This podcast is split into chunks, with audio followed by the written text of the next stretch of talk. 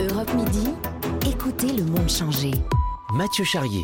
Bonjour Eric Lagesse. Bonjour. Ah, Vous présidez la société de distribution de films Pyramide. Vous co-présidez également, je le disais, le syndicat des distributeurs indépendants. Et je voulais vous recevoir aujourd'hui parce que la situation dans les salles s'annonce très très compliquée. On le sait maintenant, elle rouvre le 19 mai prochain. Il y a 400 films qui attendent de pouvoir sort- sortir, dont un des vôtres, Eric Lagesse, s'appelle L'étreinte, on en reparlera, qui signe le retour d'Emmanuel Béard au cinéma. Il sera sur les écrans d'ailleurs ce film dès le 19 mai. Ma première question, elle est assez simple. Est-ce qu'il va y avoir finalement de la place pour tout le monde? Non, enfin, euh, ni le 19 mai, Ni après. ni après. Ouais, c'est ça. Donc la catastrophe est évidemment euh, que les salles sont restées fermées très longtemps. C'est-à-dire qu'on avait eu un espoir qu'elles rouvrent euh, en décembre. Bon, ça n'a pas été le cas. Et du coup, les films se sont accumulés et on se retrouve en effet, comme vous le dites, avec 400 films. Mais c'est peut-être 450, c'est peut-être Ouais. 3- 380. Mais je veux dire, avec un nombre de films incalculable, sachant qu'en plus, ce qu'il faut vraiment comprendre, c'est que quand on parle de 400 films, c'est 400 films qui n'ont pas pu sortir en 2020 et en début 2021. Mais Cannes, qui a été repoussé au 6 juillet cette année, qui euh, devrait euh, euh, euh, se Oui. faire évidemment, Va amener de nouveaux films. va amener énormément de nouveaux films. Moi, grosso modo, j'ai 10 films à sortir que j'ai pas pu sortir en 2020 et en début 2021, et j'en aurai 13 prêts pour Cannes. Mais alors on fait quoi? Parce que ça faut dire les choses Ouais, concrètement. bien sûr. ça peut pas ressortir tous ces films, vont pas pouvoir sortir en salle. Il va pas y avoir assez de place. Alors évidemment, tous ces films vont pas pouvoir ressortir en salle en deux mois. Ces films vont s'étaler sur, euh, sur l'année 2021. Euh, vont s'ajouter les films de Cannes. On va essayer de trouver, on est en train d'essayer de trouver avec tous les distributeurs, comme je suis pré- coprésident du syndicat des distributeurs, il y a d'autres syndicats de distributeurs, donc on essaye de voir comment on pourrait mettre en place une sorte de calendrier concerté qui n'est pas du tout une mince affaire. Ça, on sait que ça n'arrive jamais. chacun va vouloir sortir ses films, chacun va vouloir mettre ses films en avant. Non, il y a un peu de bonne volonté quand même. Mais il y a aussi le, CNC qui nous aide énormément, le Centre national de la cin- cinématographie. Tout ça se passe sous l'égide du CNC. CNC fait des propositions. Et quoi qu'il arrive, euh, euh, euh, c'est mieux de tenter quelque chose que de ne rien tenter. Est-ce que ça veut dire que c'est une mauvaise nouvelle pour vous, parce que c'est beaucoup plus de concurrence, mais une bonne nouvelle pour le spectateur? Parce qu'on imagine que s'il y a plus de films qui sortent, ça veut dire plus d'offres et que le spectateur va pouvoir bah, mieux piocher ou pas? Moi, je crois pas spécialement que ce soit ça. C'est une mauvaise nouvelle pour les journalistes aussi, parce qu'ils vont avoir beaucoup de films à voir, beaucoup trop de films à voir. Non, non, je veux dire, les spectateurs, évidemment, ils vont avoir une offre très large, mais qui va pouvoir voir euh, tous ces films euh, je veux dire, à part euh, y aller deux, trois fois par semaine, ce qui n'est pas le cas de tous les cinéphiles. Euh, euh, quand on va au cinéma euh, une fois toutes les deux semaines ou une fois par mois, quel est le film qu'on choisit?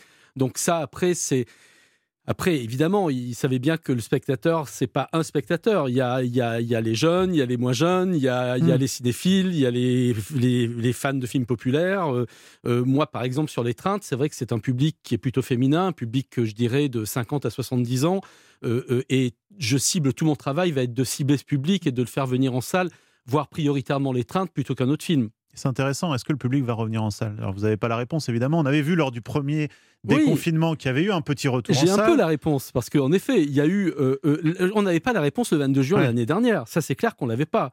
Et, et, et après, je trouve qu'il y a quand même eu une appétence, une envie du, du public de revenir en salle. À l'époque, faut voir quand même que le public était était inquiet, pouvait être inquiet de savoir est-ce que le cinéma, les cinémas sont des endroits où Mm. euh, euh, on peut attraper le Covid. euh, est-ce que je vais supporter de porter un masque pendant deux heures dans un film? Ce sont des choses aujourd'hui qui sont complètement balayées on, on sait, on a des preuves que les salles de cinéma ne sont pas des clusters. Et on se demande pourquoi elles n'ont pas rouvert avant. Mais enfin bon, ça c'est un autre débat. Euh, on sait, euh, on sait que le public maintenant a l'habitude de porter le masque, etc., etc. Les, les nouvelles recommandations sont par exemple qu'il n'y aura plus de confiserie. Euh, Oui, donc, plus de donc, popcorn, donc il n'y a euh. vraiment plus aucune raison d'enlever son masque, donc plus aucune raison d'attraper le Covid. Donc moi, je suis très confiant sur l'appétence et l'envie du public de retourner en salle. Sauf qu'entre-temps, euh, il y a des nouvelles plateformes qui sont arrivées. Il y a de Eh plus oui. en plus de plateformes. Oui. Est-ce que c'est une menace? Est-ce que c'est un bien, ces plateformes? Vous, je crois pas, si vous me corrigez si j'ai une bêtise, mais que vous ayez pour l'instant revendu un film à une plateforme plutôt que de le sortir en salle. Est-ce que vous allez être amené à le faire? Alors moi je l'ai fait, mais je l'ai pas fait avec une plateforme. Je l'ai fait euh, avec Canal Oui. en fait. Donc euh, euh, et je vais continuer à le faire parce que euh, quand on a 10 films à sortir comme ça, il faut faire des efforts de guerre. Il y a vraiment des, des films, non pas qu'il faut sacrifier, parce que évidemment, le passer sur une chaîne euh, euh, euh, qui a quand même beaucoup d'abonnés, beaucoup d'abonnés cinéphiles, c'est lui donner une chance d'être vu. Euh, euh, par, par j'espère, des centaines de milliers de personnes. Mais, euh, mais à un moment donné, on, doit tous faire un effort pour ne pas avoir trop de films à sortir et trop engorger le marché. Après, les plateformes, évidemment, sont des concurrents directs, peut-être pour une tranche, peut-être plus pour une tranche de public un peu plus jeune. Quand je dis jeune, je parle moins de 40 ans, par exemple, peut-être plus que pour une tranche de public plus âgée. Mais toute plateforme qui passe des films est évidemment un concurrent vis-à-vis du cinéma. Maintenant, le cinéma, c'est une autre émotion, c'est c'est une sortie, c'est sortir de chez soi, c'est pas rester sur son canapé, c'est partager quelque chose dans le noir dans une salle, dans une grande salle sur un très grand écran avec des gens qu'on ne connaît pas. C'est un autre plaisir. Et le plaisir des salles obscures. J'espère qu'il n'a pas disparu comme ça. Il y a aussi ce protocole sanitaire, un siège sur trois euh, au début, puis deux sur trois, les couvre-feux qui font le couvre-feu qui fait que ben on peut pas aller à la séance du soir. Est-ce que ça vaut le coup de sortir ces films en mai et en juin? Est-ce qu'il ne faut pas attendre 3, 4, 5 mois? Bah, Déjà, si on attend 3, 4, 5 mois, euh, les salles, elles vont passer quoi comme film? Point d'interrogation. Donc elles ne peuvent pas vivre uniquement sur les films qui, qui ont vu leur sortie avortée euh, fin octobre qui lors du confinement. Pour certains. Donc, euh, qui, qui, vont ressortir évidemment.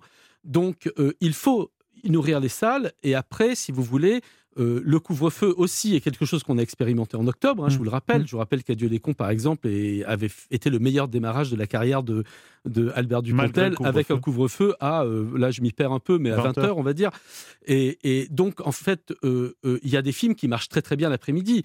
Après, la séance de le couvre-feu à 21 heures peut faire qu'un film qui fait une heure et demie, comme L'étreinte, par exemple, ben, si, la séance est à 19h, les gens peuvent être chez mmh. eux à 21h.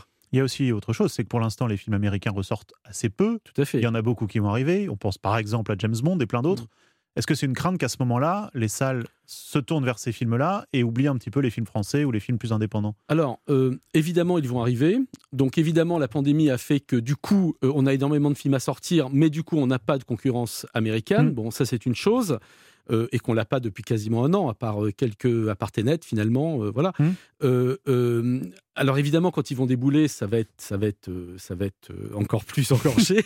mais d'où l'idée d'un peut-être d'un calendrier concerté avec ou sans eux, et peut-être l'idée de tenter de réguler en fait, de faire en sorte pour être très clair, qu'il n'y ait pas quatre copies, cinq copies, six copies du même film dans, dans un multiplex, mmh. pour laisser la place aux autres.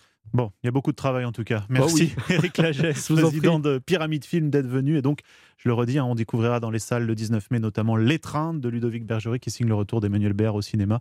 un film dans lequel elle joue euh, une femme dont le mari est décédé, voilà, qui va redécouvrir la vie, le temps qui passe, euh, en et reprenant ses études. Et l'amour notamment. voilà, allez voir. Merci Eric Lagesse. Merci. Europe Midi, Mathieu Charrier. Merci à tous d'avoir suivi Europe Midi dans un tout petit instant, vous retrouvez la France Bouge, Elisabeth Assayag, Emmanuel Duteil.